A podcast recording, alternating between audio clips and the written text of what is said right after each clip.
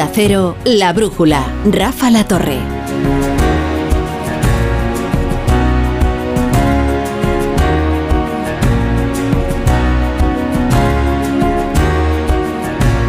¿Qué corte de pelo te has hecho, Maruenda?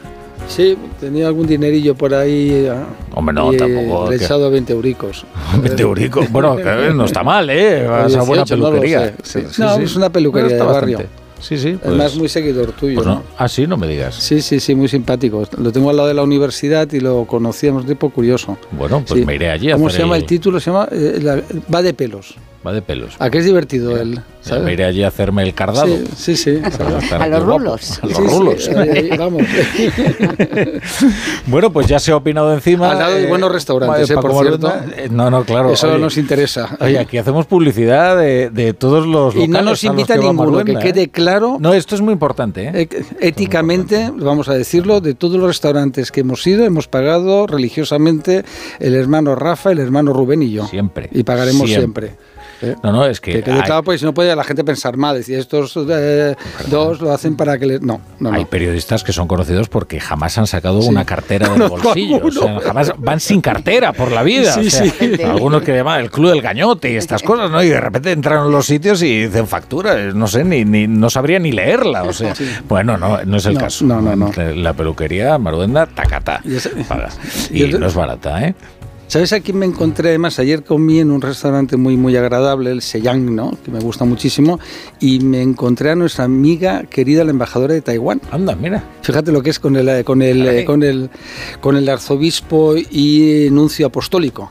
¿sabes? Vaya mezcla. Sí, que estaba ya comiendo. no, yo, yo comía con una amiga, que no, no viene al caso, y fue muy divertido. Pero ese restaurante, qué poderío, ¿no? Sí. y, qué, y qué ecléctico. Bueno, Eh, bueno. La clientela. Hay que pensar en el más allá, ¿eh? No, no olvides Eso es que. verdad. Eso Incluso es a los ateos se los digo, pens- pensar que es mejor ser creyentes que no creyentes. Marisa Cruz, ¿qué tal? Buenas noches. Pues muy bien, aquí estamos de viernes, estupendamente, Fantástico. con vosotros. Y hoy José Manuel González, que nos acompaña un viernes. ¿Qué tal? Muy buenas noches, encantado de estar aquí. La es que es una tertulia muy particular. Bueno. Hablamos de los sitios que frecuenta Maruenda, de dónde se va de vacaciones Marisa Cruz. La Es- peluquería, bueno, es una cuestión sí, más personal que política, ¿no?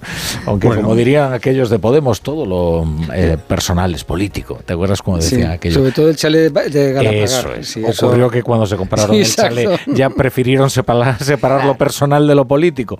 Ahora tienen un lío porque les han desalojado de los Sí, despachos. están ahí muy, Se han muy puesto las molestos. cajitas en la Lo que les ha costado tener despachos, te- ten en cuenta que más muchos de ellos vienen de la universidad. A ver, pero no es ninguna tontería eso, ¿eh? Y ellos No. hacen muy bien en, en- en protestar, en, que es esto de abrirte el despacho y sacarte Hombre. las cosas sin tu permiso, los objetos personales y Informes médicos, decían. todo, no, todo lo que tengas en el despacho, es que en el despacho, no sé. Solo les faltó llamar a acordaros- Desocupa. Acordaros de un tal Tomás Gómez, ¿no? Que también le cerraron Eh, a ese le la pusieron sede a- del PSOE en Madrid. la- Eso fue el camarada Sánchez. ¿eh? El camarada Sánchez, que además... A lo mejor tomaron, tomaron el ejemplo de, Sí. de- Sánchez. to- Tomás fue determinante para que Pedro Sánchez fuera secretario general del PSOE. Sí. Y los apuñaló claro. a todos, excepto el gran superviviente, mi amigo Zapatero, que sobrevive a todo.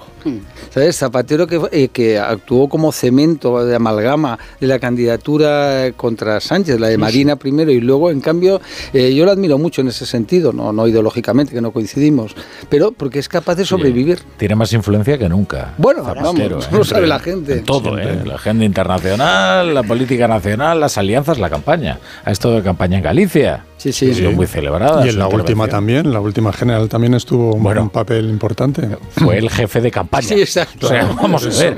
eso Fue el. Gordon Brown que consiguió levantar una campaña que estaba Sí, ha descubierto que su hijo es Sánchez, él, el que tiene hijas, de golpe dijo, pero si Hombre. me está equivocando, mi hijo no era Marina, mi hija no era Susana, mi hijo es Pedro Sánchez, hijo, el hijo pródigo vuelve a casa. Qué bárbaro.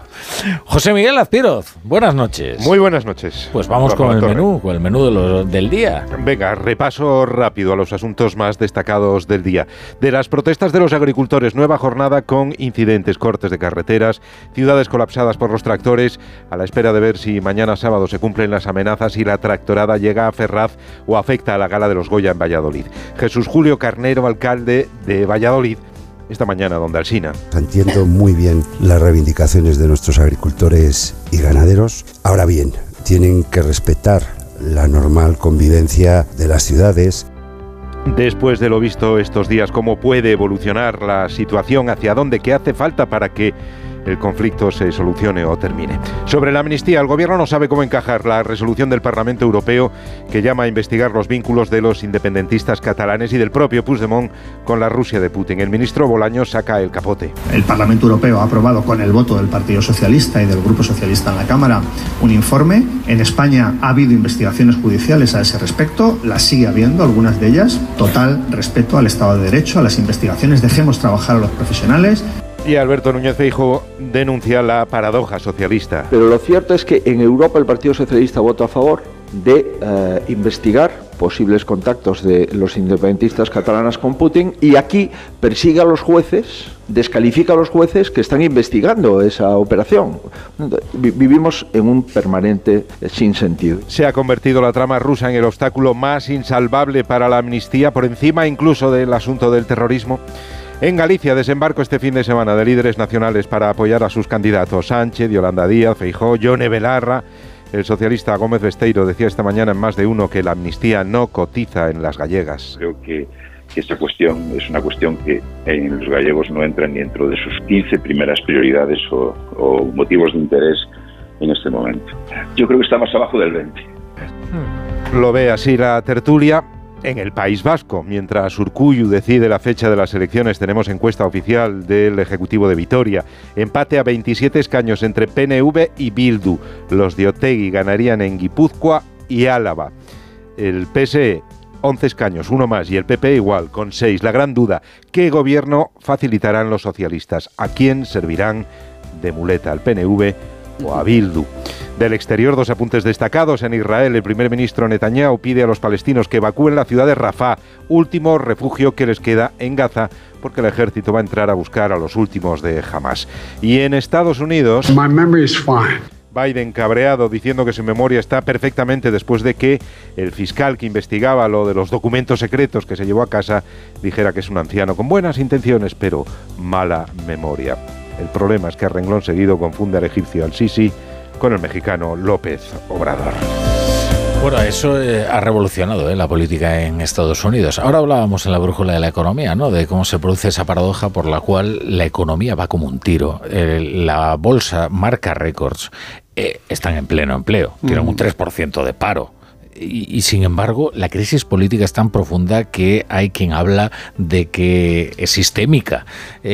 Donald Trump está impulsado por los procesos judiciales. O sea, aquel que crea que puede ganar, a pesar de los procesos judiciales, se equivoca.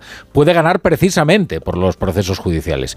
Y esto ha sido demoledor para la campaña de Joe Biden, porque precisamente opera sobre su principal debilidad, que es la percepción de una ciudadanía que ve en él a una persona pues ya muy mermada físicamente y también mentalmente.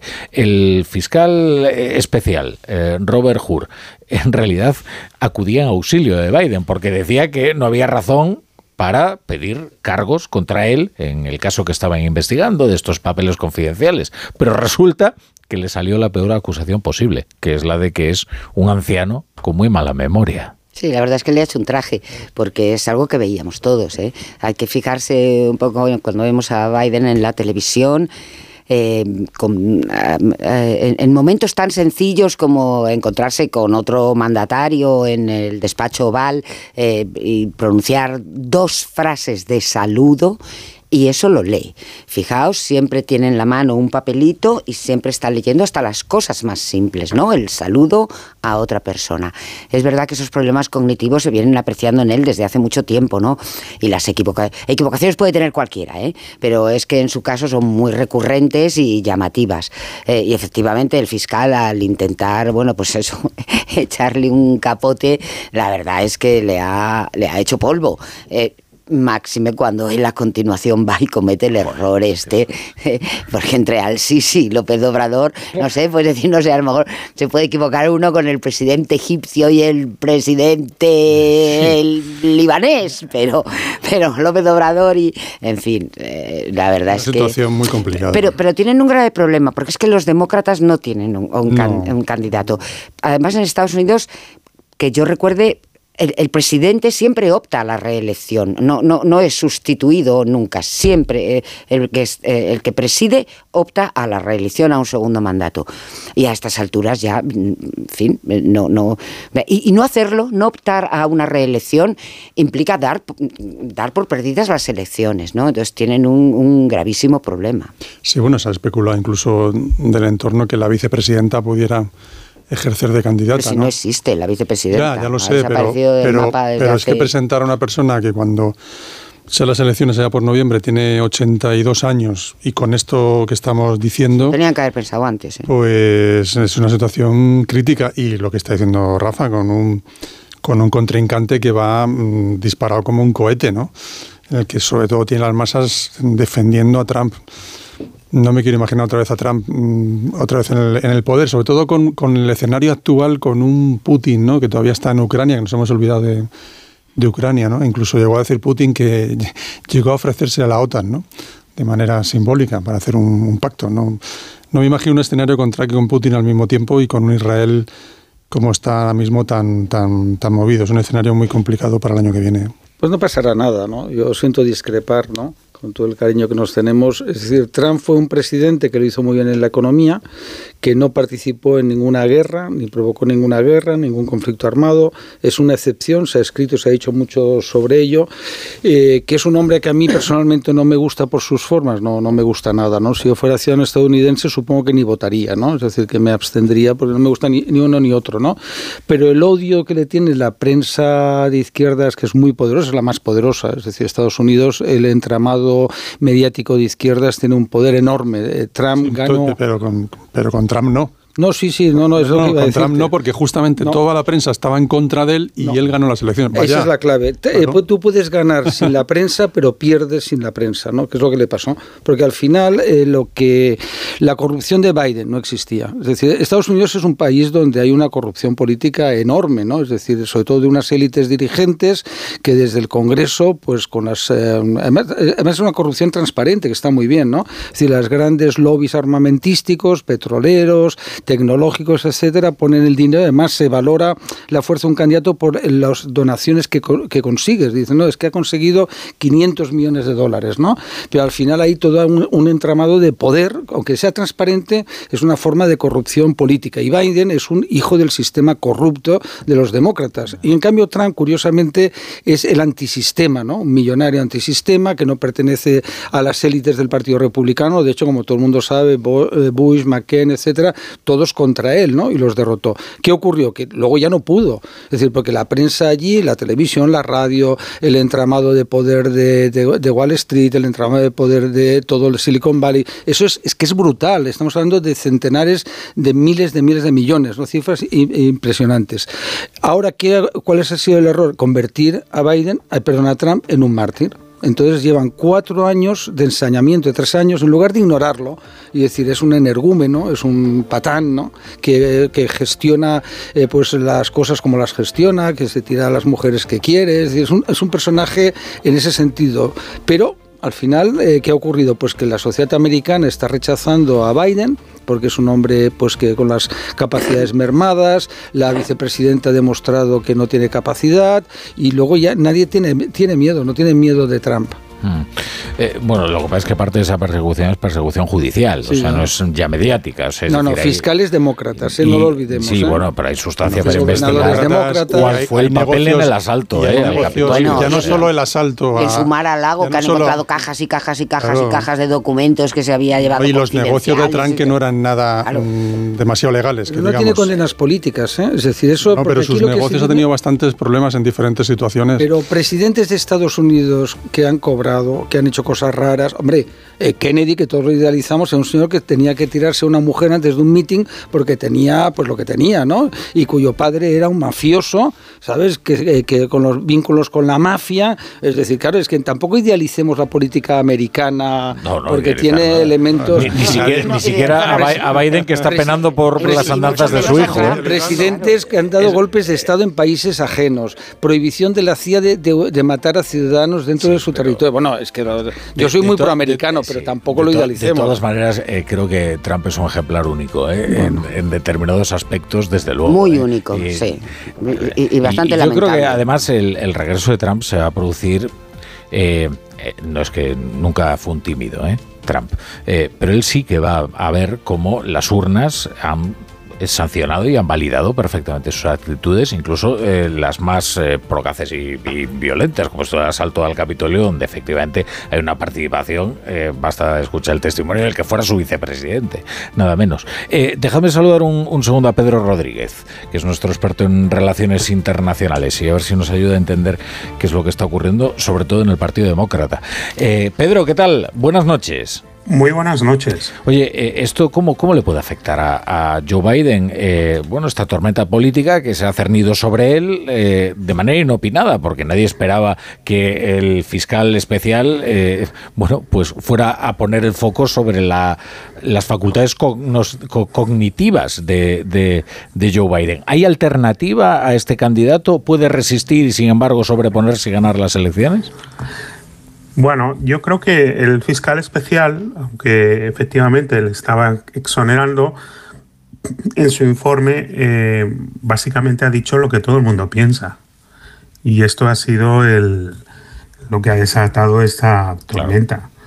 Estados Unidos en este momento sufre, está liderado por una gerontocracia si uno mira las posiciones destacadas en el Congreso, si uno mira la edad de, los dos presuntos candidatos presidenciales, eh, Biden tiene 81 años y Donald Trump 77.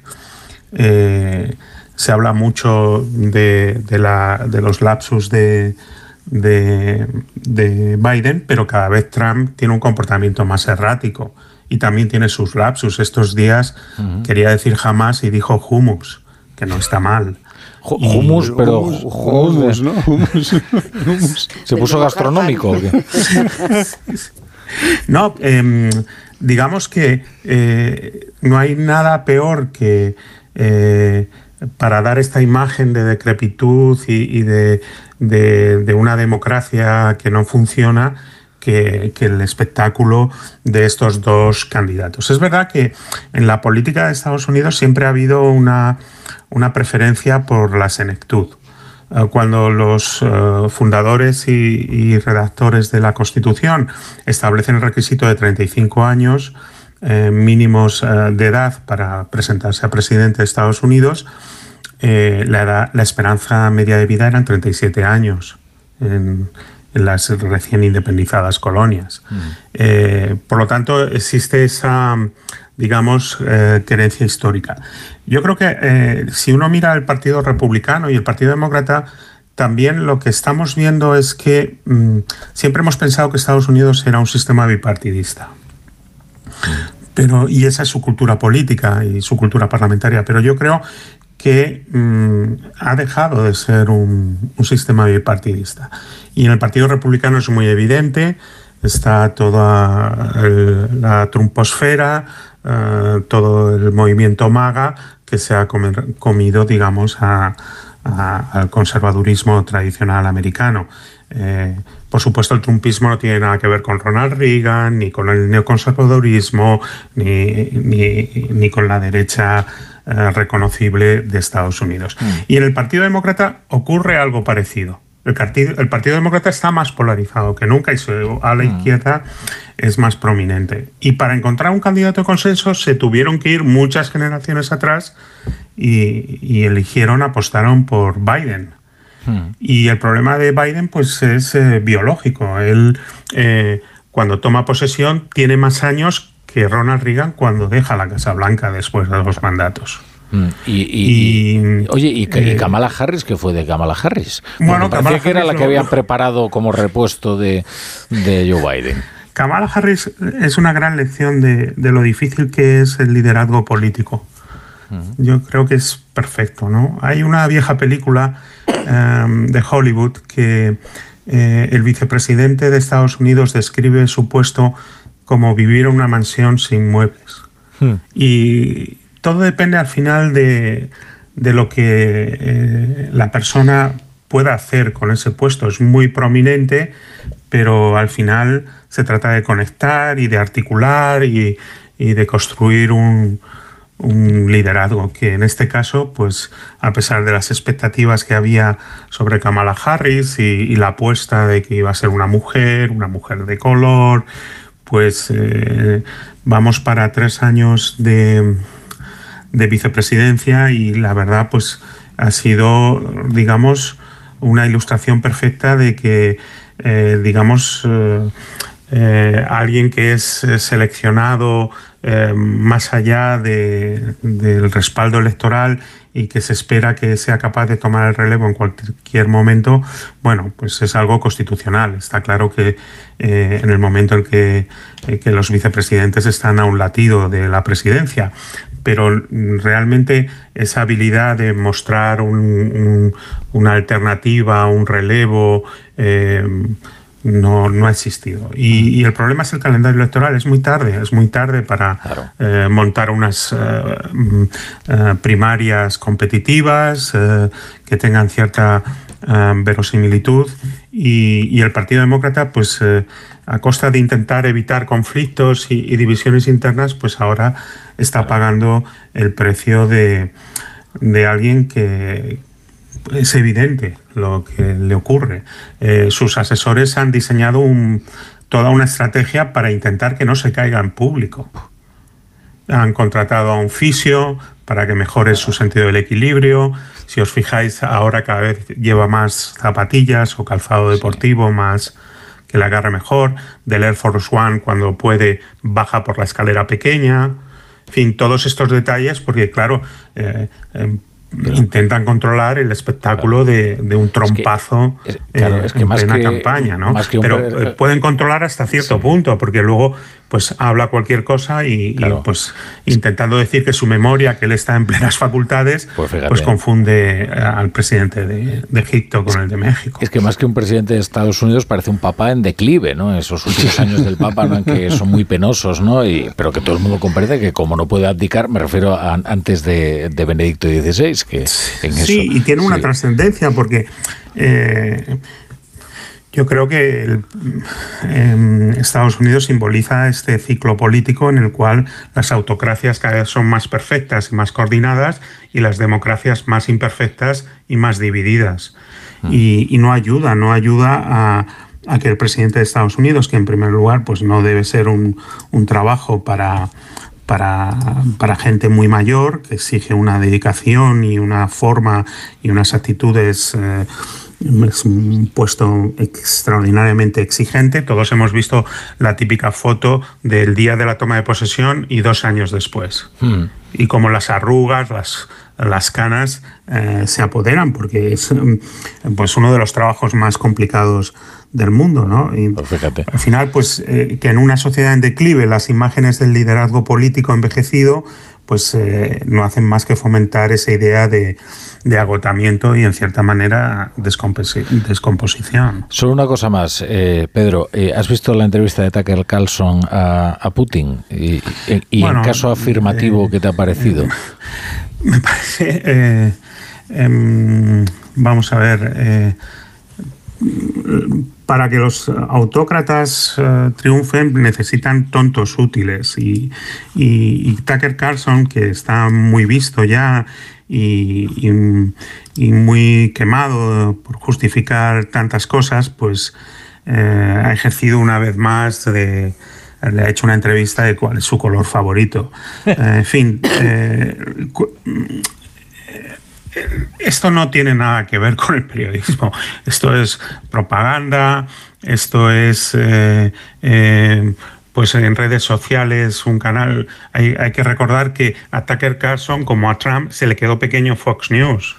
Y está ahí al amparo de Elon Musk, que también es un personaje más que cuestionable, pues eh, no sé. Eh, la expresión atribuida a Lenin de idiotas útiles, pues yo creo que esta entrevista eh, lo, lo, demuestra, ¿no? es larguísima. es aburridísima. Eh, yo, yo sobre todo destacaría eso. Una oportunidad más para eh, decir, pero bueno, eh, este hombre que encarna estos valores tradicionales, un caballerazo cristiano, ¿cómo, cómo Estados Unidos le está haciendo la vida imposible en, su en su misión, en su visión imperialista e impecable. En fin, bueno, son los tiempos en los que vivimos, ¿no? Que, esto pase por periodismo o, por, por una entrevista digna de verse. Pedro Rodríguez, eh, muchas gracias por estar en, La Brújula un día más. Muchas gracias. Eh, yo estaría sobre todo eso, es que me pareció eh, aburridísimo. Ah, muy diferente a la que le hizo a Milei, pero no porque la entrevista de Taxon fuera buena, sino porque Milei se le comió con sus respuestas. Como es un hombre absolutamente impredecible, incontenible, eh, claro, era interesante verla porque, porque veías realmente lo que era Milei cualquiera que le hubiera hecho la entrevista habría servido, porque realmente las preguntas no, no valían mucho la pena, pero el otro le arrolló con las respuestas. Y luego Putin es que, claro, se remonta aquí al corredor de Danzig y al claro. por favor. Eh, bueno, eh, dejadme que tenemos una noticia terrible de última hora. Eh, es que han muerto dos guardias civiles tras ser embestidos por una narcolancha en Barbate. Vamos a conectar con Onda Cero Algeciras. Alberto Espinosa, ¿qué tal? Buenas noches. Hola Rafa, buenas noches. Bueno, ¿qué ha ocurrido? Pues Cuéntanos. Bueno, de momento todo es confuso. Eh, de momento las informaciones eh, confirman desde fuentes de la Guardia Civil, en concreto de la Asociación Unificada de Guardias Civiles, que hay dos eh, agentes fallecidos que pertenecerían al grupo GEAS y Algar. Uno de ellos habría, se había trasladado desde Algeciras, pero hay un tercero que está herido de consideración y de bastante gravedad. Nos explicaban desde UGC, curiosamente Rafa, el mismo día que Fernando Grande Marlasca, el ministro del Interior, ha estado hoy en Algeciras presentando eh, la ampliación del Plan Especial Campo de, Gibraltar, que no entienden cómo se ha mandado una lancha de una goma, como le suelen decir coloquialmente los agentes, de 6 metros a una zona de Barbate donde había hasta ocho embarcaciones de narcotraficantes. Nos decían, eh, repito que está todo eh, en el aire porque esto prácticamente ha sucedido hace, hace poco tiempo, eh, que había hasta ocho embarcaciones relacionadas con el narcotráfico, pero que ni siquiera estaban en principio alijando, que estaban, bueno, pues navegando, jugando y que podría haber sido la hélice el que al pasar por encima de la pequeña embarcación de los agentes de la Guardia Civil, en este caso de GEAS, GAR y del Servicio Marítimo, pues habría acabado con la vida de dos efectivos y uno más que, como te decía, pues está herido de consideración y veremos si su vida también corre peligro o no. Esperemos que, no, que ya bastante tragedias estas dos eh, víctimas. En una situación que venía denunciando a UGC, lo han vuelto a poner de manifiesto en sus redes sociales, donde ya se pueden apreciar numerosos eh, vídeos, también en la web de Onda Cero, yo creo que en breve lo vamos a a, tener, venían denunciando que el problema ya no era solo del campo de Gibraltar, sino de toda la costa de la provincia de Cádiz y parte de Andalucía. Hmm. Es que aparte, como hablamos de estas narcolanchas, hablamos eh, de motores potentísimos, eh, de lanchas con una eslora además considerable y, bueno, son embarcaciones, en fin, muy muy sólidas. ¿eh? No, no estamos hablando aquí de, de, de, barquitas. y, lo, que está diciendo el compañero es que es una zona muy compleja, en la que está evidente que hay un continuo trasiego de droga, que hay un contrabando espectacular que no para de crecer y que constantemente la Guardia Civil lo está denunciando. No es la primera vez. ¿eh? Es una situación muy complicada. Muy ¿eh? complicada. en y con un Gibraltar encima mm, malmetiendo y, dificultando cualquier operación de la Guardia Civil. Recordad que en Barbate, ya en la crisis, se dio una situación explosiva, ¿eh? con una falta de perspectivas que fue cubriendo y, el, precisamente el narcotráfico, ¿no? tanto el menudeo como mm. directamente, oye, sí, sí, la, grandes, grandes alijos. Digo porque generalmente cuando se eh, dibuja el mapa de la droga en España, uno se centra sobre todo en Galicia. Eh, bueno, lo que está ocurriendo ahora mismo eh, en, la costa de, Andalucía y más en concreto en la costa de Cádiz, pues bueno, es, es desde luego preocupante. Es complejo y además con un Marruecos que tiene un protagonismo, porque es la, frontera y parece que Marruecos es nuestro socio ideal ahora mismo con Pedro Sánchez, ¿no? Pero claro, es tanto el dinero que se mueve que al final pues hay muchísima gente dispuesta a ejercer de soldados entre comillas, ¿no? de los grupos de la mafia de la droga. Es decir, tienen capacidad para comprar lo que sea, no tienen ningún tipo de principio ni de respeto por la, vida humana. Es una tragedia humana terrible, ¿no? La, muerte de estos dos. Me iba a decir asesinato, ¿no? al final es un asesinato, ¿no? Es decir, han matado a dos guardias civiles, ¿eh? es decir, que y otro está herido. Y bueno, pues al final el mundo tiene que convivir. Hace un momento saltábamos de lo que es la, la política en Estados Unidos, a Rusia.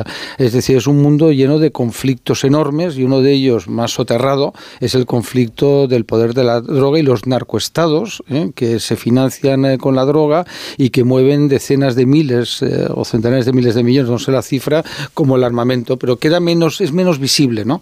Porque la gran mafia del armamento también está ahí, es decir, no, el armamento fluye, ¿no? Es decir, fluye de una forma y el armamento no viene de Rusia, viene de los países europeos y de Estados Unidos. Las armas que se utilizan en los conflictos en África, unas son rusas, por supuesto, o chinas, pero muchas vienen de aquí, de gente que se está enriqueciendo o de gente que nos está escuchando y a lo mejor tiene una cartera de valores donde sin darse cuenta pues está con industrias armamentísticas. Es decir, no, no queda mal. Si yo ahora mismo organizo pues un fondo armamentístico, queda como muy bien, ¿no? Es decir, vamos a invertir en temas de defensa. Temas de defensa es temas de muerte, ¿no? ¿Sabes? ¿Tú te acuerdas de aquella frase eh, de algún eh, gran eh, hombre multimillonario, Kubelkan y otros, ¿no? Los mercaderes de la muerte, ¿no? Es decir, eran como se llamaba a los traficantes de armas, que luego, como tenían mucho dinero, pues hicieron grandes museos, grandes fundaciones. Nuestro amigo Nobel, ¿no? Se hizo inmensamente rico, como todo el mundo sabe, pues con materiales explosivos, que los puedes utilizar para una cosa, pero también los vendes para armas. Con la dinamita. Efectivamente. Quiso expiar sus culpas. Sí, pero bueno, los eh, muertos están ahí. Eh, Albert Espinosa creo que quiere comentarnos algo sobre la situación en, en la zona. Estamos hablando de que es verdad que ahora mismo la situación allí es muy complicada y también el trabajo de la Guardia Civil, ¿no? No, simplemente para un, un, par de apuntes. Uno que precisamente la UGC, cuando Marlaska Mediodía se, se, marchaba después de visitar las dependencias del Servicio Marítimo de la Guardia Civil en Algeciras y de presentar la nueva flota de vehículos de la Policía Nacional, en sus redes sociales, casualidades y desgraciadas coincidencias, no decía que eh, le sorprendía que el ministro hubiese venido a Algeciras y no hubiese visitado precisamente la zona de Barbate. Todo ello, además, cuando hoy se ha desarticulado una operación de, contra el tráfico de hachís, cuatro toneladas y media en la línea, es una de las eh, mayores en los últimos tiempos en Andalucía. Hay cuatro personas detenidas y el Servicio de Vigilancia Aduanera, a colación de lo que estaban diciendo los contertulios de la droga, tiene en marcha en estos momentos una operación aquí en Algeciras, en el puerto, donde las fuentes que ha consultado Onda Cero indican que podría haber hasta un cargamento de mm, casi, casi 9.000 kilos de la conocida como droga del polvo blanco. 9.000 kilos. Eh, el, tráfico de hachís, el, el trasiego de, hachís en, precisamente en esa zona es, es tremendo, ¿no? Sí, está Marruecos, evidentemente el principal productor, está enfrente y, claro, como suele decir alguno y no es, no el motivo para bromas, pero claro, de momento que sepamos y con perdón, la droga no, no viene de Talavera, no viene Por, Talavera, viene por el estrecho. Claro. Bueno, eh, Albert, eh, cualquier cosa, pues ya sabes, aquí tienes eh, la brújula para entrar y contarlo, ¿vale? Muy bien, un abrazo. muchas gracias. Bueno, la verdad es que es, muy lamentable y también las condiciones en las que trabaja la Guardia Civil, que oye, es una verdadera heroicidad. Sí, sí, es que la lancha de la Guardia Civil comparado con las narcolanchas es como, no sé, comparar un Mini con un Rolls Royce, o sea, un Ferrari. no tiene nada que ver. Y que además eso, allí es un problema especialmente difícil de atajar, ¿no? Porque muchos de, de, estos que se dedican al tráfico de la droga allí están localizados y se sabe quiénes son.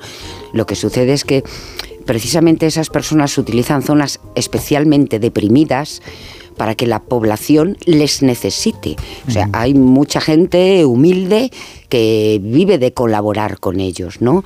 Eh, y cuando digo colaborar con ellos, digo colaborar en todos los sentidos, que en un momento dado los pueden esconder, los pueden proteger. Eh, mm, normalmente, donde se produce ese tráfico es en zonas que están deprimidas y en las que muchas personas no encuentran otra salida nada más que ponerse en manos de los traficantes y trabajar para ellos, ¿no? Es muy rentable, ¿no? Pensemos que una parte del PIB, del PIB encubierto, que explica por qué España con ese porcentaje de desempleo no tenemos un estallido social. Siempre cuando se habla de esto, y vamos a ver, un país que tenga un 11 o un 12% de paro real, ¿no? de gente que esté en paro, es un país al borde del estallido social. De, revueltas en la calle, de asaltos a supermercados, eh, la situación que se vivió cuando teníamos aquí una tasa de paro superior al 20% con la crisis es lo mismo, es decir, eso no, no, no, aguanta, ¿no? ¿Y qué ocurre? Que hay una parte del PIB muy importante que es dinero delictivo. Hay dinero negro y dentro del dinero negro hay una parte delictivo, ¿no? Toda la gente que se dedica al tráfico de tabaco, tráfico de drogas, eh, tráfico de blancas, prostitución, etcétera. Es decir, todo ese mundo, eh, pues es un mundo eh, que son muchos miles y miles de millones de euros al año, que una parte pues va para los que están detrás y luego también para el menudeo, para la gente, lo que decía irónicamente, los soldados al servicio de la delincuencia. Déjame hacer una pausa, es muy breve.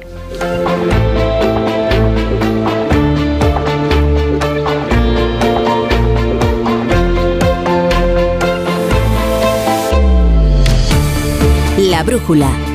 La torre. Vamos. Un poco más. Ya casi estamos conseguido. Tras la cuesta de enero, llega un febrero de oportunidades con los 10 días Nissan. Ven a tu concesionario Nissan del 2 al 13 de febrero y aprovecha las mejores ofertas para estrenar un Nissan con entrega inmediata. ¡Corre que se acaban! ¡Vigor, Energisil Vigor. Energisil con maca contribuye a estimular el deseo sexual. Recuerda, energía masculina, Energisil Vigor. Con este estrés no consigo concentrarme. Toma Concentral. Con su triple acción de lavacopa, rodiola y vitaminas, Concentral consigue aliviar el estrés ayudando a una concentración más estable y duradera. Concentral. Consulte a su farmacéutico o dietista. Buenas noches. El número premiado en el sorteo del cuponazo celebrado hoy ha sido 72.966-72966 de la serie 74074. Puedes consultar el resto de los números premiados en juegos11.es. Mañana tienes una nueva oportunidad con el sueldazo del fin de semana. Y ya sabes, a todos los que jugáis a la 11, bien jugado.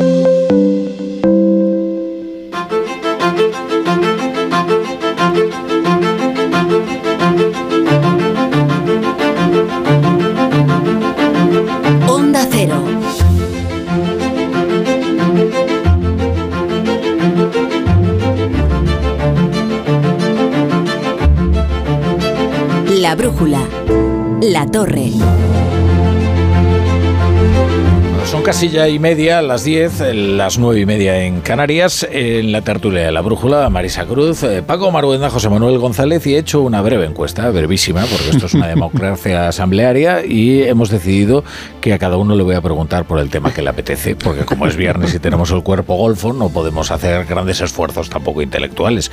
Vamos a ver, Marisa Cruz quiere hablar de las injerencias eh, rusas, de cómo eso puede complicar o no la amnistía. Yo solo voy a hacer un apunte. Creo que por primera vez, ayer, empecé a escuchar voces, voces muy cercanas al Partido Socialista, voces del Partido Socialista, diciendo que es muy probable que la amnistía no salga y dibujando ya un escenario de futuro. La verdad es que está muy complicado, sí, muy, muy, muy complicado. Yo creo que se veía venir, ¿eh? pero efectivamente el tema ese de la injerencia rusa y cómo ese tema prende en Europa eh, pues es una cosa decisiva. Hay que añadir otros aspectos también, por ejemplo, los eh, delegados de la Comisión de Venecia que vinieron ayer a España, eh, mm, se llevaron una impresión de que esto es un país eh, desquiciado, ¿no? Porque lo que estuvieron escuchando de unos y de otros es absolutamente contradictorio, ¿no? Entonces no pudieron otra cosa nada más que constatar que el tema de la amnistía nos ha dividido profundamente a los políticos, a los juristas, a los expertos en derecho, a los jueces, a los ciudadanos, eh, y esto es una cosa bastante grave. Y en cuanto al tema de la injerencia rusa, eh, que ah, mm, efectivamente habrá que comprobar hasta dónde llega, hasta dónde es verdad, hasta dónde es fantasía, en fin, todo esto, pero no deja de ser menos cierto que hay que investigarlo y que hay que investigarlo no ya porque lo porque lo consideremos nosotros, sino porque los europeos creen que es algo muy grave. Como lo que sí está demostrado es que desde Rusia se ha intentado influir para desestabilizar en distintos momentos a distintos países europeos, las sospechas de que eso haya podido suceder también en el caso de España, cuando tenían en bandeja el conflicto catalán, pues es algo que preocupa mucho. Eh, y a mí me parece que la amnistía está eh, bueno, que yo, yo, creo que Sánchez se ha debido dar cuenta de que se ha metido en un jardín del que ahora le resulta muy difícil. Solo poner un, un, apunte, Rafa, si me, si me dejas el, el, Yo creo, fíjate, dando vuelta atrás y, y lo dije en su día, eh, el hecho de que Junts votara no a la amnistía es por esto. Es decir, porque ellos sabían que iba a llegar al Supremo, que los fiscales del Supremo podían meter guerra, que el propio juez García Castellón podía recurrir al, al, a la trama de, de, Rusia. Ellos sabían que era muy complejo, muy difícil. El, el, salto que se ha dado a Bruselas y al Parlamento Europeo es evidente. Y efectivamente, esta semana la decisión por mayoría de los fiscales del Supremo, que no es cualquier cosa, los fiscales del Supremo, diciendo que esto huele mal, eh, es demoledor. Bueno, en un Estado de Derecho. Sobre todo se fijan en el tema del terrorismo. Claro, pero es que en un Estado de Derecho, en esta comisión que ha venido, pues que han venido precisamente a ver el Estado de Derecho de España, que es una comisión del Consejo de Europa para esto, pues suena bastante mal. Suena bastante mal y, y, esto puede ser una croqueta muy gorda para, para el gobierno, muy gorda. Sánchez sabía perfectamente que la amnistía es inconstitucional, lo sabe hasta el camarada Conde Pumpido lo sabe Pérez Arroyo, lo sabe Martín Pallín, que son los, los juristas de Cámara del Sanchismo, ¿no? Porque es una cuestión obvia, es decir, no, al final cualquier persona que tenga un conocimiento de derecho razonable, ¿no? Yo no te digo eh, amplio, sabe de que no todos los elementos de inconstitucionalidad son patentes, ¿no? Pero aún así, como son así de arrogantes, decidieron que lo tiraban adelante. Aquí por vamos a hacerlo, ¿no? Y hacen un texto que yo he asistido asombrado a medios de comunicación etcétera, que decían, claro, es constitucional porque lo dice la, la exposición de motivos. Manda narices, ¿no? Es decir, una exposición de motivos más grande que el texto articulado. Bueno, ¿no? solo faltaba que dijera que no. Sí, la exposición de motivos. Cosa, digo, vamos, no, ¿no? Esto, que esto que No, cuenta a continuación no es lo, lo más divertido de la exposición de motivos es cuando dice una vez declarado constitucional la ley, como diciendo, bueno, ya está, Ya, ¿no? os habéis enterado, ¿no? Y dices, pero ¿cómo es posible? Pero lo- luego, claro, tienes ahí la, la parte ya más disparatada, ¿no? Que no hay, no hay, no hay precedentes en Europa, ¿eh? y en ningún país, eh, ni Estados Unidos, por supuesto, donde los delincuentes son los que están estableciendo eh, las modificaciones que tiene que tener ese texto. No, no hay precedentes, porque son delincuentes. Es decir, oye, una Ah, con no solo las modificaciones, redactándolas. Sí, ahí hay una, redactándolas. ahí está pues, redactando Boyer, que es el abogado de Puigdemont, está un despacho eh, parisino eh, que para ver que encajara dentro del Tribunal de Derechos Humanos Europeo, ¿no? Es decir, que han, que han estado ahí chapuceando, ¿no? Las técnicas jurídicas de este gobierno es vomitiva, ¿no? Es una cosa increíble, ¿no? No hay más que ver los reales decretos ley, son chapuceros, la técnica jurídica es deleznable, ¿no? Es una cosa increíble, ¿no? Que un gobierno eh, puede impulsar proposiciones o proyectos de ley desde el Congreso, pero lo hace el gobierno, porque nadie se va a creer que el PSOE alguien ha redactado nada, ¿no? Entonces, claro, ahora se encuentran con eh, varios problemas. El tema del terrorismo, efectivamente, ¿no? La, la legislación española y europea es muy clara sobre lo que es terrorismo, ¿no? no hay, insisto, cualquier lectura, hoy eso está en el BOE, se entra, se pone directiva eh, de 2017, ley de, do, de 2015, ahí tienes, y te dice el redactor, pues, oiga, pues esto es terrorismo, que luego no fue a más, oiga, sí, sí, que no hubo muertos, que no hubo bombas, pero hubo actos terroristas porque querían cambiar la voluntad. Luego el tema de Rusia. Rusia yo no la voy a criticar, y dices, pero ¿qué dices? No, no, no, lo voy a ellos hacen lo que hacen, ¿no? Porque lo han hecho siempre, desestabilizar a las democracias europeas y americanas y en, en toda América, es decir, eh, Putin eh, no es más que un heredero del Partido Comunista Ruso, entonces sus enemigos son las democracias occidentales, ¿no? Entonces, ¿Me entendéis la ironía? ¿Se entiende? No es que defienda a Putin, no. lo grave es lo de Puigdemont y los suyos, que efectivamente pues tuvieron relaciones con alguien que es enemigo de la democracia. ¿eh? Porque Putin no es aquello que digas, no, es que es un demócrata, pero que piensa como, no, no, no, es un enemigo de la democracia, que quiere acabar con la democracia. Y sigue, ya para acabar, la estela de lo que en su día también pasó en Cataluña, que la gente no se acuerda, que fue en 1705, cuando se pactó con los ingleses para pasarse al bando austríaco o en 1640 cuando mis antepasados fueron ahí al rey de Francia y le ofreció el condado de Barcelona para ir contra España. Es decir, que hay un nacionalismo catalán que va contra España, a destruir España, y que eso el presidente del gobierno lo acepte es muy grave. Sí, sí, bueno, es evidente, ya digo, que es una situación porque efectivamente Putin no es la primera vez, como decía Marisa, lo ha hecho en muchos países, en Italia, en donde, donde ha podido, en la misma, en la misma Europa. Sí, es que además yo tengo la sensación de que no hace falta eh, pedirle ayuda a Putin para que el gobierno del Kremlin, eh, si ve que puede desestabilizar un país, se avenga a hacerlo. Y cuando hay bombones como el proceso catalán, dicen pues aquí. Pero si, eh, si puede ser que efectivamente fueran timados incluso por gente de mucho menor rango de lo que se presentaba, ¿no? o que, bueno, hicieron unas labores de prospección que finalmente no llegaron a nada. Pero es lo suficiente, es, sustancia suficiente para que el juez siga investigando. y mientras eso ocurra, no se va a amnistiar a, Josep Alay. Y claro, aquí el problema está en que quizás hemos eh, ido siguiendo el señuelo equivocado, ¿no? que era la instrucción de García Castellón sobre los posibles delitos de terrorismo, eh, en los que pues eh, está siendo investigado eh, Carlos Puigdemont junto a otros 24. Mm.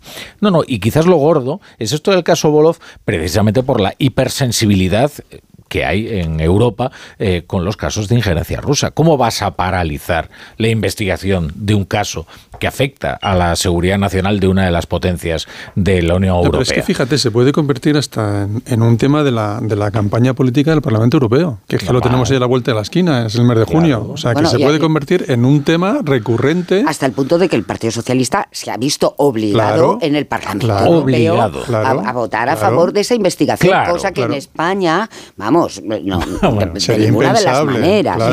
Oye, eh, que, señala directamente a Puigdemont, que señala directamente a los independentistas. Claro. Eh, y mientras aquí se reparten eh, argumentarios acerca de que eso son bobadas y dices, bueno, pues eh, son bobadas lo que están votando los diputados sí, socialistas. que no es vinculante, que no sé qué, pero bueno. Claro, no, digo, digo que son bobadas y conspiranoias lo de eh, las prospecciones que hacía Josep Lluís Alay, de las que por cierto presumía en TV3.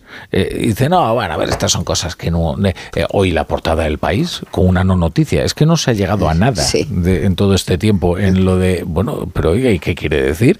O sea, es que aquí la cuestión es que nos hemos acostumbrado a instruir los casos por los jueces. Sí, sí. Llegando al caso ya eh, bueno, completamente desquiciado de que es el presidente el que instruye y sentencia. Eso me apasionante. Recuerdo un periódico que no voy a citar que ponía en portada y descalificaba a las eh, letradas de Cortes del Congreso de los Diputados porque su experto jurídico, digo, bueno, pero de verdad, un experto jurídico de tribunales que no ha estudiado Derecho, que no ha hecho una oposición, descalifica a Piedad García Escudero, que es catedrática de universidad. lleva 40 años de letrada. Digo, bueno, es que la desfachatez, es decir, hay mucho, hay, hay, por supuesto, hay compañeros nuestros que saben derecho, que han estudiado derecho y que hacen tribunales, ¿no?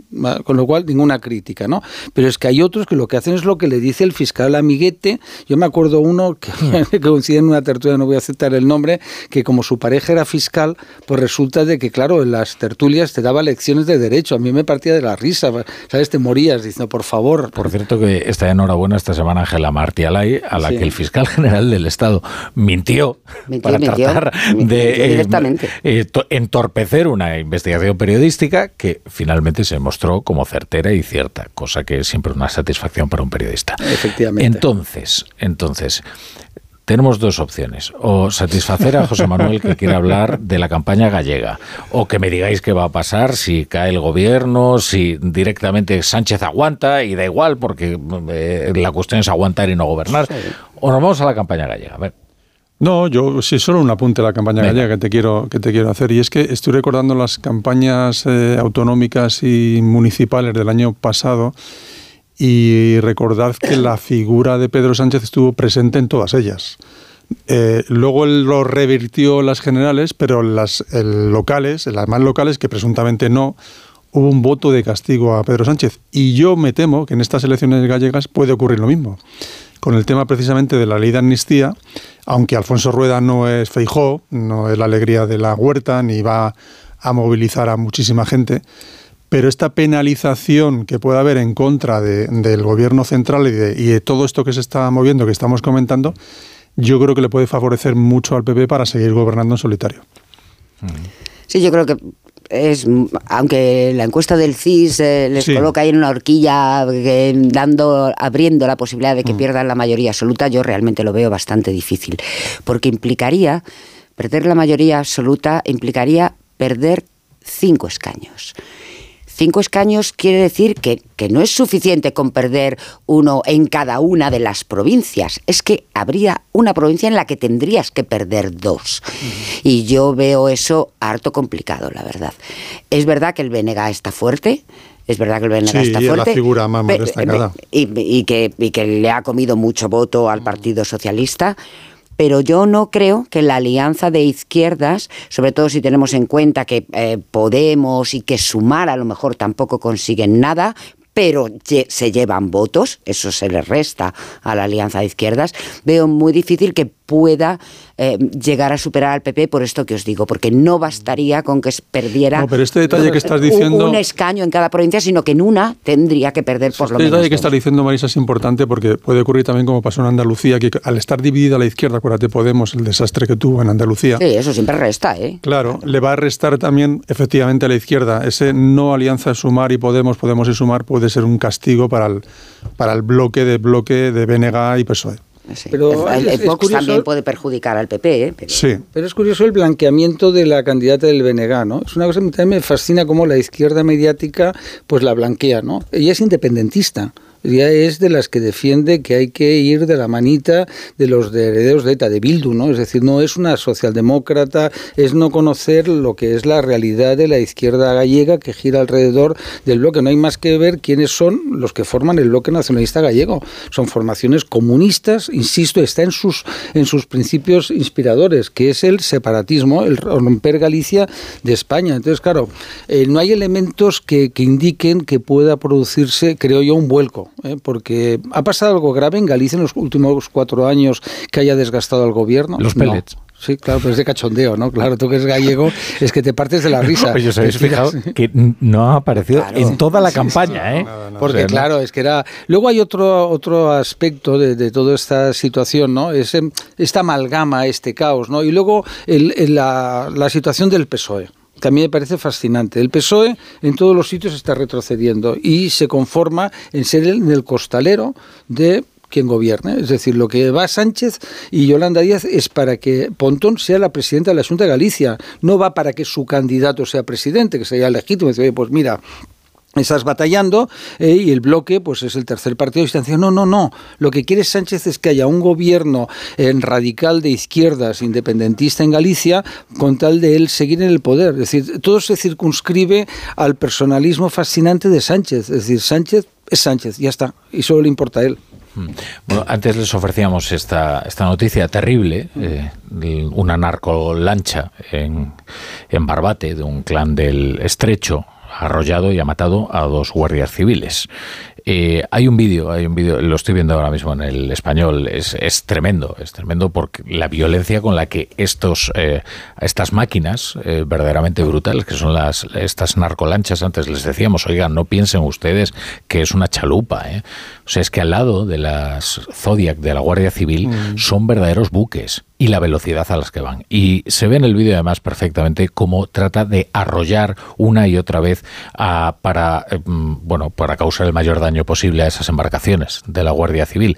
Lo peor del vídeo es casi el sonido, porque la gente que lo está grabando desde la costa está jaleando a, los, eh, a los, narcotraficantes para que eh, hundan la, la, lancha de la Guardia Civil y para que, pues, eh, para que maten a los guardias civiles. se escucha perfectamente, es, es, casi lo peor de todo.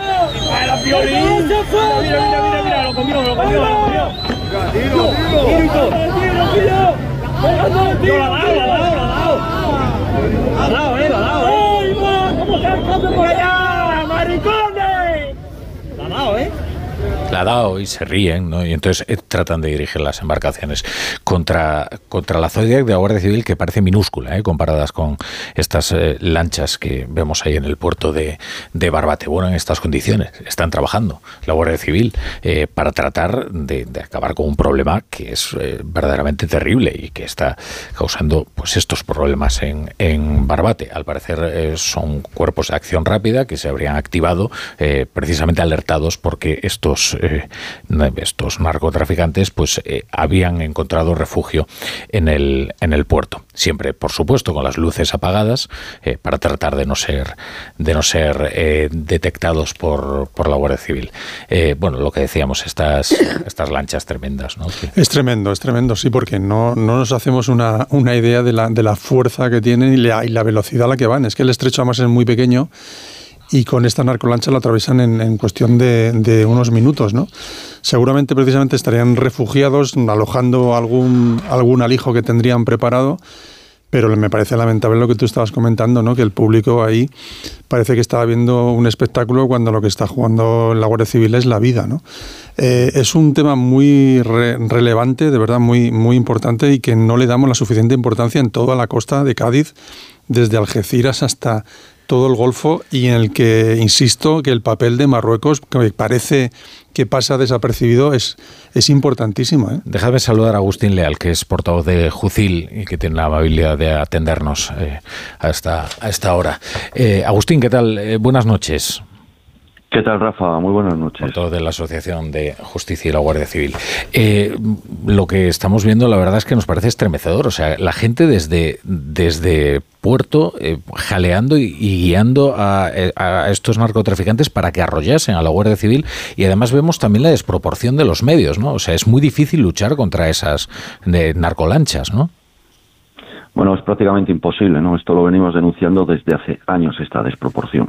Eh, el campo de Gibraltar, el principio de autoridad no existe, está perdido por completo. Digan lo que digan de la administración, diga lo que diga el señor Marlaska, eh, por completo está perdido. Eh. Recientemente cerraron una unidad puntera y, que era un ejemplo para todos los países de la Unión Europea, que era el Oconsur, en la lucha contra organizaciones de narcos que estaba compuesta por unos 150 agentes muy especializados y motivados que realizaban una encomiable labor de cientos de detenidos, miles de kilos de droga incautados, dinero en efectivo, blanqueo de capitales, estaba haciendo mucho daño al narco. Eh, se había creado esta unidad en virtud del plan Cartella de, de seguridad en el campo de Gibraltar. Sin motivo, el ministro decide cerrar esta unidad y desde entonces pues el narco eh, se ha venido arriba. Hmm. Lo hemos visto la semana pasada también en Guadalquivir, una cosa parecida, con el resultado de la muerte de un narcotraficante. ¿no? Hmm.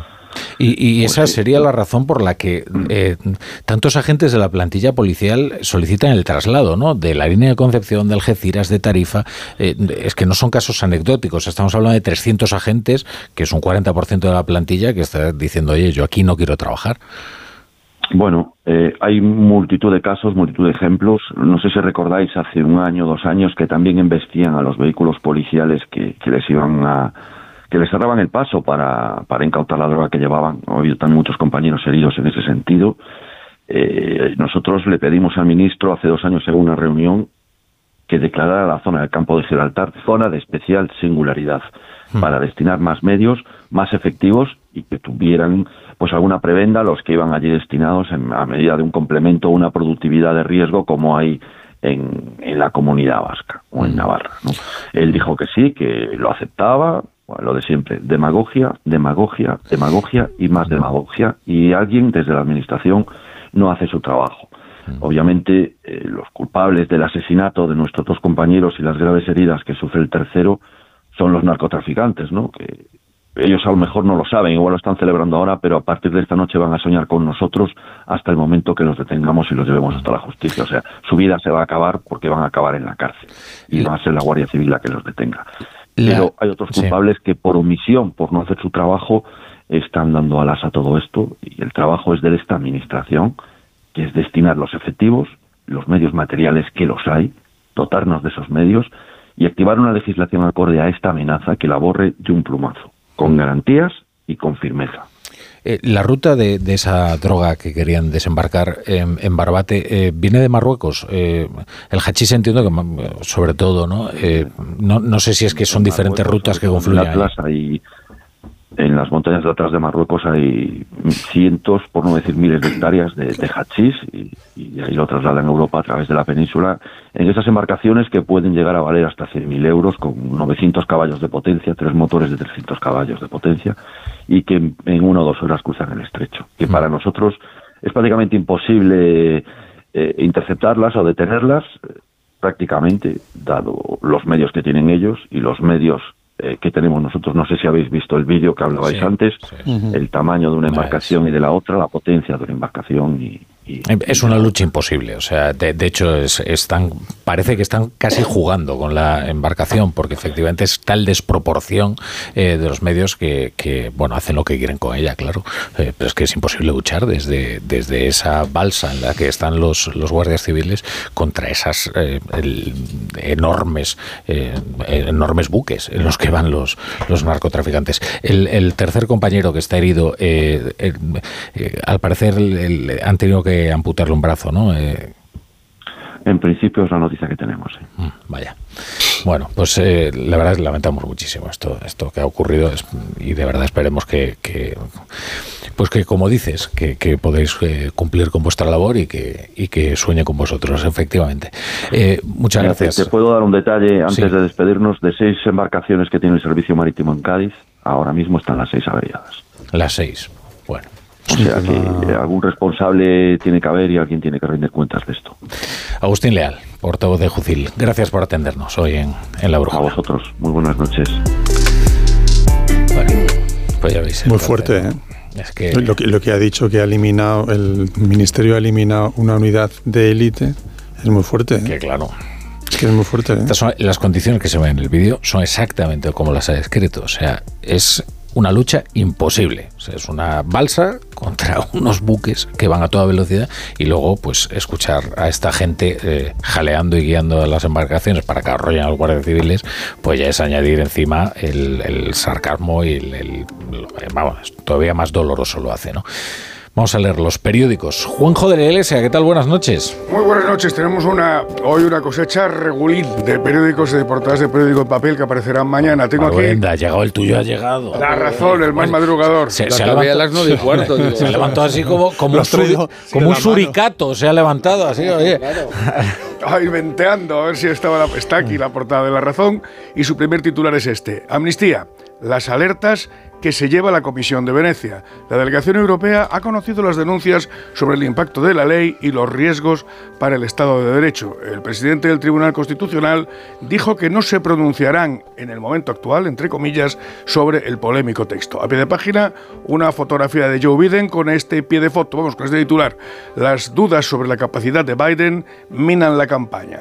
En el periódico, un primer titular referido al conflicto de los eh, del campo, de, lo- de las reivindicaciones agrarias. Reivindicaciones en busca de soluciones para un sector en crisis. A toda página, los agricultores dedican el 20% de la jornada a tareas burocráticas.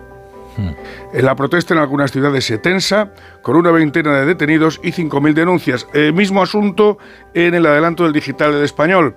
El titular es, el campo ha estallado y las protestas subirán de intensidad. Hablan los líderes, entre comillas, de los agricultores. esto no va a parar. Bueno, pues eh, queridos, os voy a despedir y os voy a dejar disfrutar de lo que queda del fin de semana. Eh, seguro que Maruenda tiene una buena reserva en algún sitio. planazo. Estas cosas, estos planes. No, espero comer en Don Giovanni. Bueno, no está, mal, ¿no? está mal. Primero iré a clase de pintura y luego me voy a Don Giovanni a comer. ¿Qué te parece? Id a disfrutar, que ya nos quedamos aquí nosotros, que ahora vienen los otros. Bueno, Los otros. eso está bien.